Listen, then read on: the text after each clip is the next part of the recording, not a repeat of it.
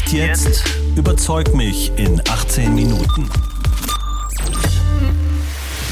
Ich glaube, wir brauchen mehr Wohnungsneubau und weniger Regulierung. Auch wenn wir mehr neu bauen, heißt das nicht unbedingt, dass niedrigere Mieten bei rauskommen. Es ist ja ein Skandal, dass Wohnen vor allem in den Großstädten so teuer ist. Die Frage ist ja, Wessen Schuld ist das? Trotzdem verdienen Immobilienbesitzer noch ganz schön viel Geld. Diese Diskussion über Mietendeckel, das privilegiert ja diejenigen, die eine Wohnung haben. Aber es lässt ja völlig die im Stich, die heute eine Wohnung suchen. Sie sagen zwar, wir müssen alle an einem Strang ziehen, aber in der Vergangenheit haben halt gerade Mieter echt oft den Kürzeren gezogen. Wir haben einfach zu wenig Wohnungen. Hallo und herzlich willkommen zu einer neuen Ausgabe von Echt jetzt überzeugt mich in 18 Minuten. Ich bin Oliver Günther. Und bei uns geht es diesmal um eine Sache, die viele von euch wahrscheinlich mit dem Begriff mm, eher schwierig verbinden. Es geht um eine Wohnung. Eine günstige Wohnung. Am Ende sogar noch in einer Großstadt wie München, Frankfurt oder Berlin. Denn da gehören lange Schlangen bei Wohnungsbesichtigungen und immer höhere Mieten für viele zum Mieteralltag. Wir fragen uns heute, was kann man dagegen tun? Brauchen wir mehr Staat, mehr Regeln? Oder brauchen wir mehr Markt, wenn es um Wohnraum, um günstigen Wohnraum geht? Darüber diskutiere ich mit Jürgen Michael Schick, selbst Immobilienunternehmer und Präsident des Immobilienverbandes Deutschland, kurz IVD, der rund 6000 Unternehmen der Immobilienbranche vertritt. Hallo, Herr Schick. Hallo, Herr Günther. Herr Schick, Unsere Frage ist, was brauchen wir auf dem Wohnungsmarkt? Mehr Staat oder mehr Markt? Und Sie haben uns Ihren Standpunkt mitgebracht und haben jetzt erstmal das Wort. Ich glaube, wir brauchen mehr Wohnungsneubau, wir brauchen mehr Wohneigentum und weniger Regulierung. Aus meiner Sicht ist das der Schlüssel zum Erfolg, um die Angebotslücke, über die wir ja sprechen, hier am Wohnungsmarkt zu schließen. Ich glaube, das geht nur gemeinsam mit allen Akteuren, auch mit der Immobilienwirtschaft. Denn der Staat allein, der baut keine neuen Wohnungen und er schafft eben auch keine niedrigen Mieten. Okay, Sie plädieren für weniger Regulierung und Sie sagen, der Staat schafft keine niedrigeren Mieten. Ich bin ja ehrlich gesagt ein bisschen skeptisch, aber Sie haben jetzt 18 Minuten Zeit, mich zu überzeugen. Und Herr Schick, ich ergänze gleich mal, ich glaube, Sie müssen nicht nur mich überzeugen. Ich habe nämlich in der Vorbereitung zu unserer heutigen Sendung eine Umfrage des Instituts Sivay gefunden. Demnach wünschen sich 60 Prozent der Deutschen ein Gesetz, das regionalen Mietdeckel, also Mietobergrenzen ermöglicht. Die Leute vertrauen der Immobilienbranche nicht so sehr. Woran liegt das? Mhm, klar, es ist ja ein Skandal, dass äh, Wohnen vor allem in den Großstädten so teuer ist. Die Frage ist ja, ähm, wessen Schuld ist das? Die von denen, die gerne Wohnungen bauen wollen und äh, die jetzt warten, loslegen zu können. Die neue Bundesregierung hat gesagt, wir wollen 400.000 neue Wohnungen schaffen jedes Jahr, also 1,6 Millionen Wohnungen in diese Legislaturperiode. Oder äh, ist das ein Problem, dass auch diejenigen mitverantworten, die das Bauen, ehrlich gesagt, in vielen Kommunen in Deutschland verhindern wollen und Investoren mehr oder minder auch aus Städten verdrängen wollen? Ich will mal ein paar Beispiele nennen, wo es hakt. Also wenn Grundstücke in vielen Gemeinden und Städten in Deutschland zum Höchstpreis verkauft werden, da darf man sich nicht wundern, dass man nicht billig bauen kann. Da ja, sehen Sie die Kommunen in der Verantwortung, dass die Baugrundstücke zu teuer oder an die verkaufen, die am meisten bieten, wenn ich Sie richtig verstehe. Wir kommen in diesen 18 Minuten bestimmt dazu, dass das nicht nur ein Bundthema ist und nicht nur eines der Bundesländer, sondern aller drei staatlichen Ebenen. Und die Kommunen haben da eine hohe Verantwortung, in der Tat. Okay. Ähm, lassen Sie mich mal einen zweiten Punkt erwähnen. Wenn die Bauvorschriften wegen Maßnahmen der Energieeinsparung, der Barrierefreiheit, ähm, Schallschutz immer, immer strenger werden, dann darf man sich ja nicht wundern, dass man nicht billig bauen kann. Und dann, und das wissen, glaube ich, viele nicht, dauert der Prozess Jahre, manchmal ja sogar Jahrzehnte. Also vom, vom Kauf eines Grundstücks bis zum Einzug der Mieter vergehen oftmals mehr als zehn Jahre. Also zwei Jahre sind die reine Bauzeit, acht Jahre sind Warten, Behördenkrieg, Baustopp. Das alles kostet Geld und verhindert günstiges Bauen. Und das betrifft übrigens die privaten Bauherren genauso wie die kommunale Wohnungsbaugesellschaft oder die Genossenschaft. Also ich glaube, da müssen wir gemeinsam den Schalter umlegen und ins Handeln kommen, denn vom Reden allein wird ja keine neue Wohnung gebaut. Da haben Sie recht. Vom Reden allein werden die Mieten auch nicht niedriger. Ich nehme aber erstmal auch mit, Sie sagen, die Mieten sind teilweise echt ein Skandal. Ähm, das finde ich auch erstmal gut, dass Sie das so formulieren, weil damit brauchen wir da nicht lange drüber reden. Ich kann auch verstehen, wenn Sie sagen, im Zusammenhang mit Bauen und Investieren gibt's jede Menge Bürokratie. Ich glaube, das kann sich jeder von uns vorstellen. Ich decke aber bei der Gelegenheit gleich mal meine erste Argumentekarte auf, weil Sie ja jetzt über viele Hindernisse gesprochen haben, die für Investoren und für Bauherren und für Immobilienbesitzer so auf dem Weg liegen oder im Weg liegen, wenn sie billigen äh, Wohnraum schaffen sollen. Alle echt jetzt Hörerinnen und Hörer kennen das. Wir beide haben jeweils zwei Karten vorbereitet mit unserem zentralen Argument. Wenn wir uns jetzt hier im Studio gegenüber sitzen würden, Herr Schick und ich, dann würden wir die Karten uns jetzt zeigen. Das geht nicht, pandemiebedingt ist Herr Schick in Berlin, ich bin in Frankfurt, wir sind über eine Online-Leitung verbunden. Deshalb muss ich jetzt einfach meine Karte selbst aufdecken und den Begriff nennen, um den es mir geht, nämlich Profit. Sie haben jetzt gerade schon hingewiesen auf die ganzen Schwierigkeiten, die Investoren haben. Ich sag mal, trotzdem investieren Investor, äh, verdienen Investoren, Immobilienbesitzer noch ganz schön viel Geld. Ich habe mal zwei Beispiele rausgenommen. Die Deutsche Wohnen hat im Jahr 2020 rund zwei Milliarden Euro Gewinn gemacht. Die Vonovia, ein anderes sehr großes deutsches Wohnungsunternehmen, hat im Jahr 2020 drei Milliarden Euro Gewinn gemacht und hat seine Aktionäre mit einer überdurchschnittlichen Dividende belohnen können. Und ich habe ein letztes Beispiel, ein Frankfurter Unternehmen, das hat sogar eine Dividendenrendite von sechs Prozent ausgeschüttet.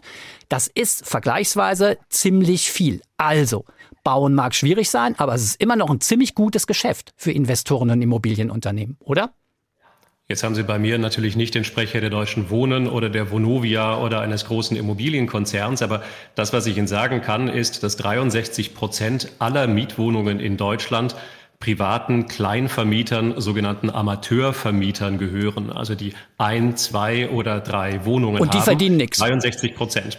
Und die naja, verdienen nichts. Ähm, Amateurvermieter hört sich ja schön an, muss ich sagen. Ja, ja, aber das ist total interessant. Die haben übrigens auch eine eigene Organisation, die heißt Haus und Grund. Und die berichten immer, dass äh, 50 Prozent dieser Steuererklärungen einen ähm, Verlust ausweisen, weil es eben gar nicht so einfach ist, aus der Vermietung ähm, von Wohnungen tatsächlich den sogenannten Profit zu erzeugen. Also ich glaube, wir müssen unterscheiden zwischen den Konzernen, die es gibt und dann auch fragen, wie kommt denn eigentlich so ein Bilanzgewinn zustande? Aber das müssen Sie die Vonovia fragen.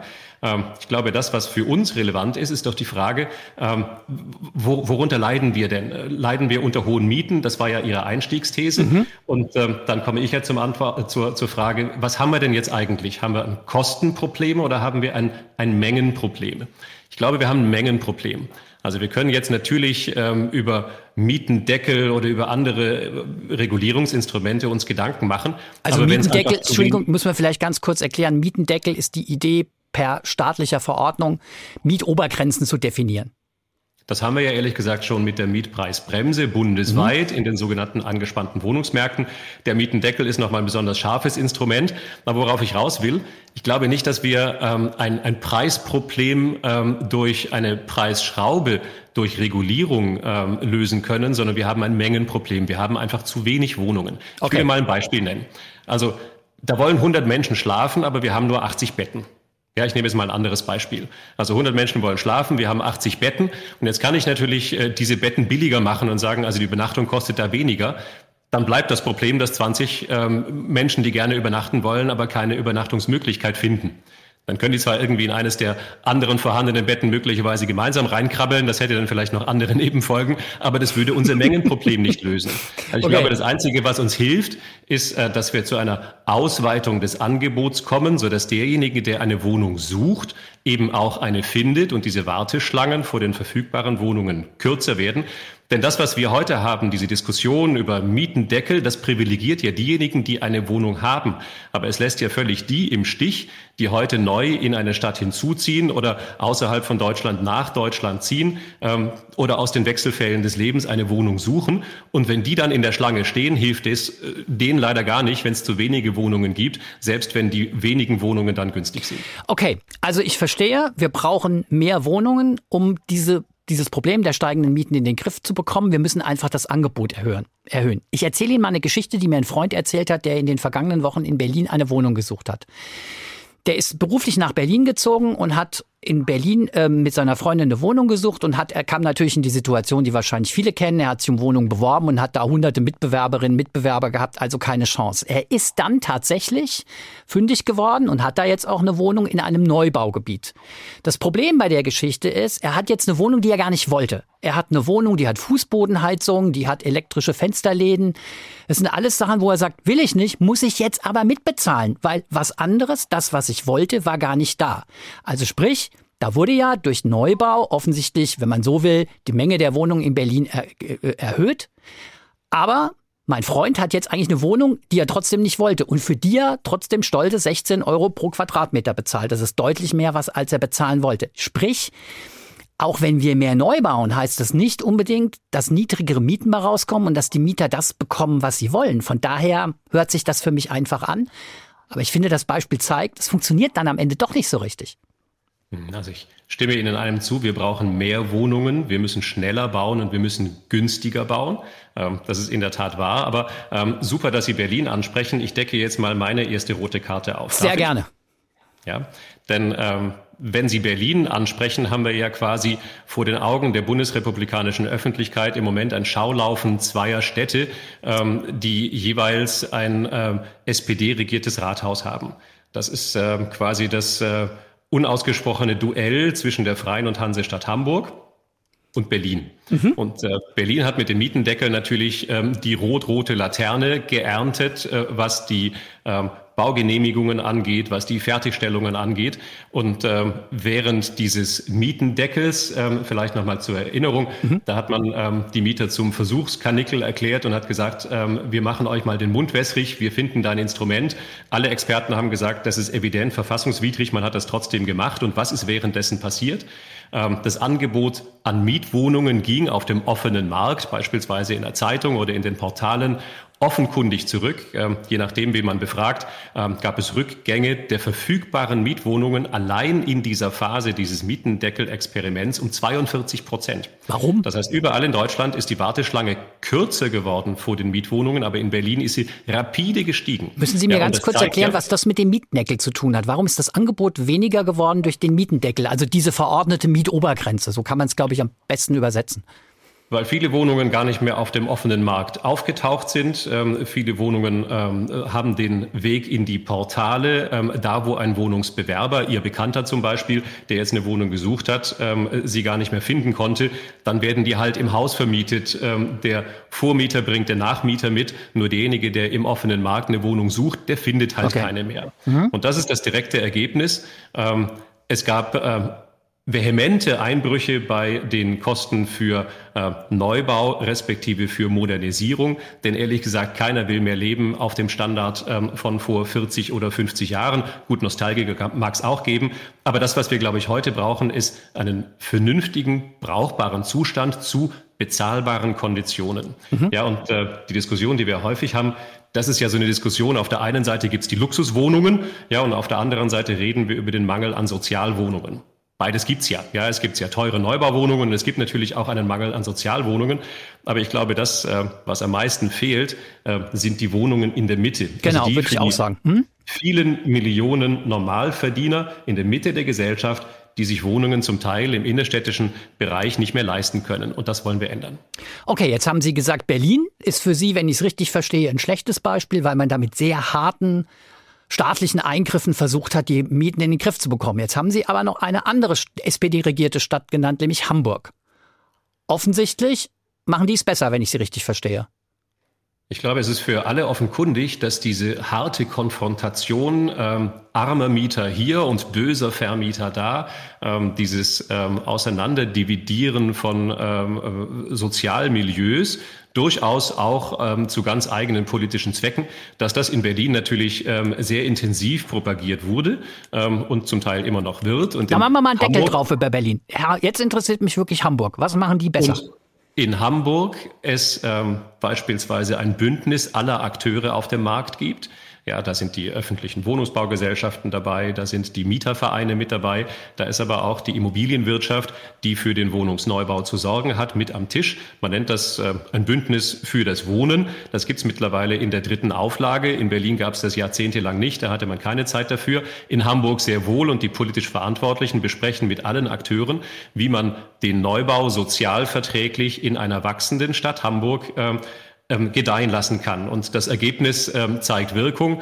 Ähm, überproportional viele Wohnungen entstehen in Hamburg im Vergleich zu anderen Metropolen. Das mhm. heißt also, miteinander kann man in der Tat ähm, einen Neubau-Turbo entwickeln. Und ich glaube, das ist ganz entscheidend. Ähm, in dem Moment, äh, wo wir mit äh, Schaum vor dem Mund ähm, Mieter quasi zum Versuchskanickel erklären und ihnen was versprechen, was man nachher nicht erhalten kann, das führt ja nachher nur zu Enttäuschung und zu Frustration. Aber dafür ist das Thema zu wichtig. Okay, Sie haben zu Beginn, äh, Sie haben zu Beginn unserer Diskussion gesagt, der, Scha der Staat schafft keine niedrigen Mieten.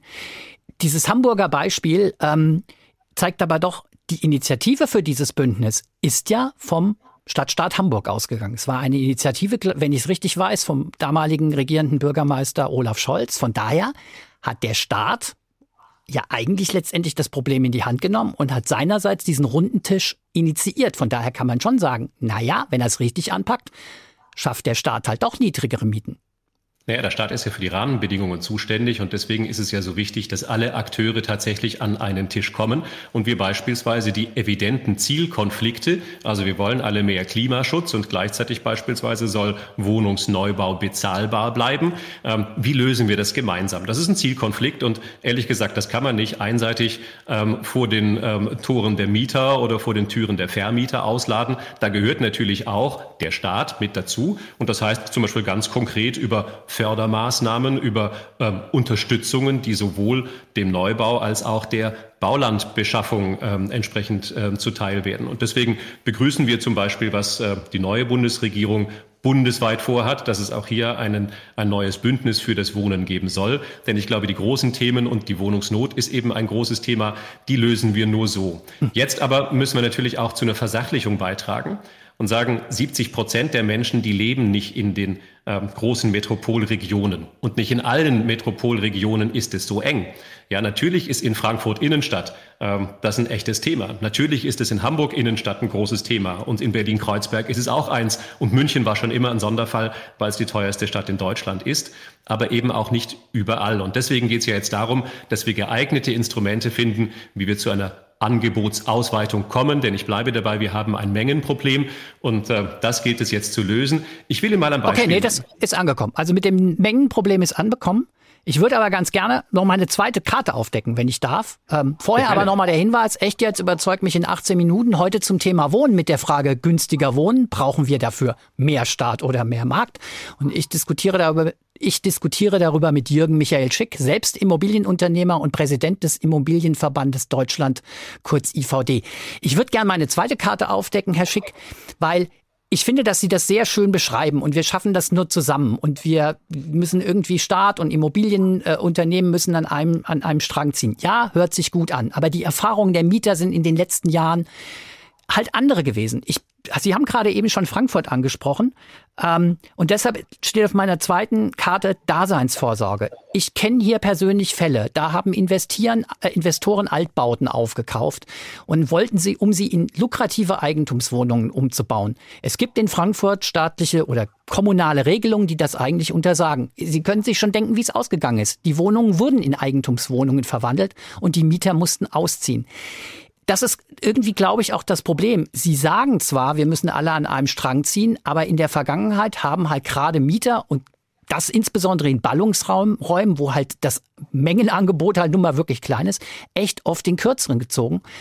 Und meine persönliche Haltung ist, das finde ich schwierig. Wohnen ist halt kein Produkt und das ist nichts, wo man einfach so, finde ich, Geld mitverdienen darf. Ja, man soll Gewinne machen, das ist okay, aber nicht zu Lasten der Mieter. Zum Beispiel, wenn man Leute rausschmeißt, um Eigentumswohnungen äh, daraus zu machen. Hm. Deshalb bin ich so ein bisschen skeptisch, was das Wir ziehen alle an einem Strang angeht, wenn ich ehrlich bin. Mhm.